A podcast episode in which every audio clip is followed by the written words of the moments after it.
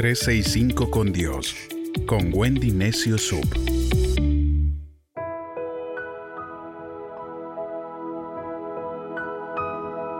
...5 de mayo...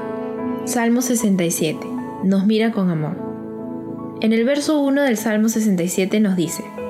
Oh Dios, bendícenos por tu misericordia... ...que resplandezca tu rostro cuando nos miras desde lo alto... Muchas personas hablan sobre el amor pero, ¿dónde están todas las personas que aman? El amor de Dios es incondicional y siempre está disponible. Él te extiende su amor y quiere que lo recibas y que seas bendecido. Después, quiere que tú se los des a otros. Lo que el mundo necesita hoy es amor, amor verdadero. He descubierto que las personas heridas y solitarias a menudo no esperan que suplan sus necesidades lo único que esperan es que las ames y las comprendas. Si necesitas amor verdadero, recíbelo de Dios en este instante. Él te mira con amor, no te juzga, no te condena. Luego, deja que fluya a través de ti para bendecir a otros. Con demasiada frecuencia juzgamos a las personas sin conocer sus historias. No hemos estado en su lugar ni sabemos las luchas que han atravesado. No sabemos cómo fueron criados, ni conocemos los desafíos que afrontan.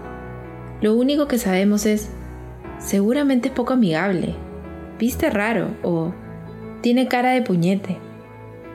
Lo cierto es que las personas son como son debido a una razón. Si tomásemos el tiempo para conocerlas, seríamos mucho más perdonadores. Si entendiésemos las batallas que están luchando, el dolor que han soportado, las personas que les han ofendido, les concederíamos mucha más misericordia. No deberíamos ser críticos de la gente, porque tú y yo no sabemos lo que sucede entre bambalinas. No conocemos el estrés bajo el que alguien está. Por demasiado tiempo hemos visto a la gente con ojos de juicio. Mi desafío hoy es que comencemos a ver a la gente con ojos de amor, los mismos ojos de amor del que nos habla este salmo, los mismos ojos de amor con los que nos mira Dios a nosotros. En lugar de ser crítico y descartar a los demás, toma tiempo para llegar a conocerlos. Descubre cuál es su situación.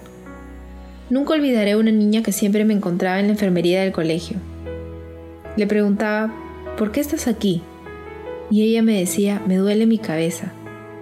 Nunca olvidaré lo sincera que fue. Se abrió conmigo y me dijo que procedía de un hogar muy disfuncional. Tenía mucho dolor, mucha inseguridad.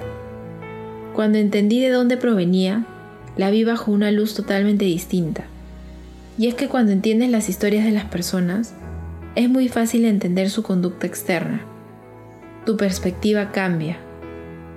Muchas veces juzgamos a la gente basándonos en nuestro propio trasfondo y en las experiencias que nosotros hemos tenido.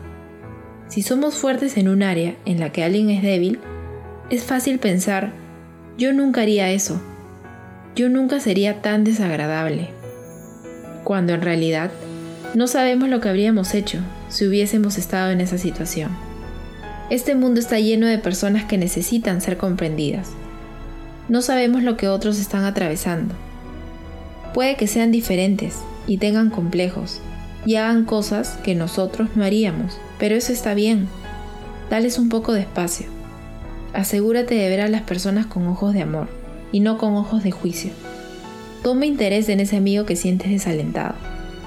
Descubre qué sucede con el familiar que no quiere ir al médico. Tú puedes ser un catalizador del cambio. Si ves a las personas con ojos de amor y no las juzgas, vivirás en un mundo sanador, restaurando a los caídos, secando las lágrimas de los quebrantados. Te aseguro que Dios desde el cielo te mira con alegría y te mostrará su amor. Ahora pídele a Dios que te ayude a ver a los demás con ojos de amor, no con ojos de juicio. Dile, Señor, perdóname si en algún momento he juzgado a alguien sin pensar en lo que ellos están atravesando. Y ayúdame de ahora en adelante. Él nos mira con amor.